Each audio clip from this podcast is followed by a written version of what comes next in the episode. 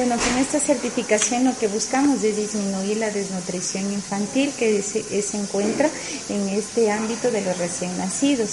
Como servicio de neonatología y ginecología somos las áreas que más nos encontramos en este proyecto, en lo cual nosotros tratamos de prever todas las prácticas integrales del parto, como es un pinzamiento oportuno del cordón umbilical, un apego precoz, una lactancia exclusiva.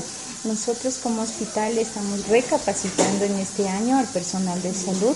Hemos tenido algunos cambios en cuanto al personal de enfermería, que se han eh, ha ido a otros pisos, han venido personal nuevo, señores internos nuevos, por lo tanto se va a realizar una recapacitación de todo este tipo de personal.